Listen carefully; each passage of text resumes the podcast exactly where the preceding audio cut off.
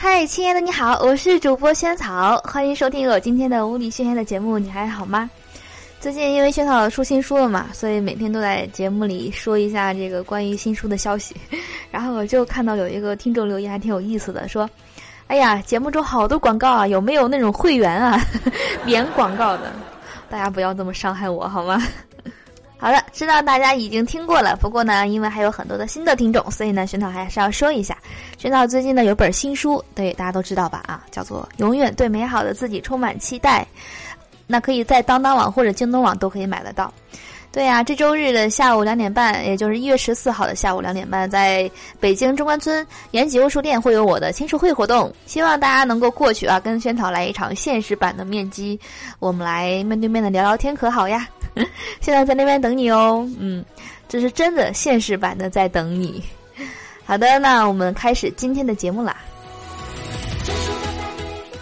开车约心仪的女孩出去玩，突然间尿急找不着洗手间。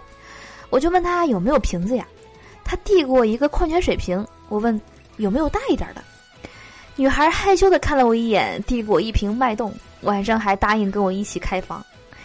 第二天，她兴冲冲的说：“骗子，就一根金针菇，要那么大的瓶子干嘛？”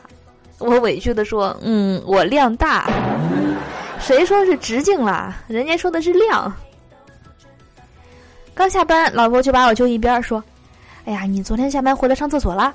看着我一头雾水，我老婆又说了：“你是不是没关门？”嗯，太急了，怎么了？啊，那好，那你现在先去把女儿裤子洗了，然后再给她去解释解释，她为什么不能站着尿尿。女儿学你呢，这个心大的爸爸。偶尔在网上买了很多的零食，掌柜呢送了很多的小零食的赠品。刚快递回来，老爸就拆了一包辣味的鱼排，他吃的津津有味，然后问我要尝尝吗？我就吃了一小块，天哪，超级辣！我喝了一口水，还一直辣到胃里。一回头看见我爹辣的鼻涕和眼泪都出来了，他说：“先不要说辣，拿给你妈尝尝。”好坑妈呀，这是！老公买了一部 iPhone X 递给我。哎，我心里都高兴死了，但我表现的很淡定，非常严肃的说：“我都换几个手机了，你看看咱妈的手机都卡成什么样了。”话没说完，婆婆就笑着说：“哎，我说啥来着？儿媳妇不会因为你给我买个手机而生气的哈！”我操，一语成谶了。老子刚回到家，看到儿子的成绩，十分的生气，上来就是个耳光。儿子呢，自知理亏，不敢说什么，心想。赶紧让老子去吃饭吧！就说，老爸，你没吃饭吧？老子一听更生气了，啪啪又是两个耳光。你小子哦，你嫌我没吃饭打得轻了是吧？老妈在饺子里包了一枚硬币，谁能吃上就是来年幸运的人。为了这个硬币呀，我跟老爸拼了。他吃了四十个饺子，我嘛，嘿嘿，吃了五十个，却还是没有见到硬币。吃完饭，老爸洗锅的时候，在煮饺子的锅里发现了那枚一元硬币。我跟你说，都是套路，都是妈妈的套路，为了让你们爷俩能够把这顿饭给吃完。老司机温馨提醒：未婚男女注意了啊！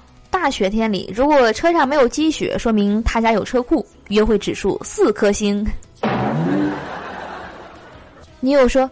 《千里之外》这首歌的高潮部分声音真好听，我要设成铃声。二货男友就来了一句说：“你高潮的时候的声音也很好听。”你妹！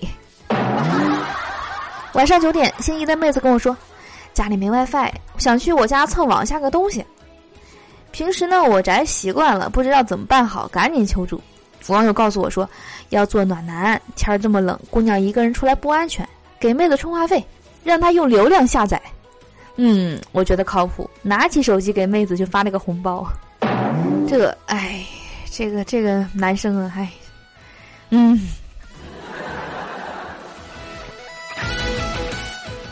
鼓起勇气把男神约出来吃饭，想把自己灌醉给他机会，于是呢就不停的喝酒。男神突然抓住我的手腕，羞得人家小心脏扑通扑通的。他说：“说好了你请我吃饭的，你该不会想喝醉酒赖账吧？”我无语。好，我是主播仙草。以上呢是我们今天节目的所有内容了，希望你会喜欢我们今天的笑话。那呃，关注我们这档节目的微信公众账号“屋里轩轩”，嗯，就可以每天提前一天听到节目的最新内容啦。我在那边等你哦，这个等你是真的在微信公众账号里等你。那这周日下午，我真的是在北京，在中关村的延吉有书店等你，我们不见不散。好吧，拜拜，明天见。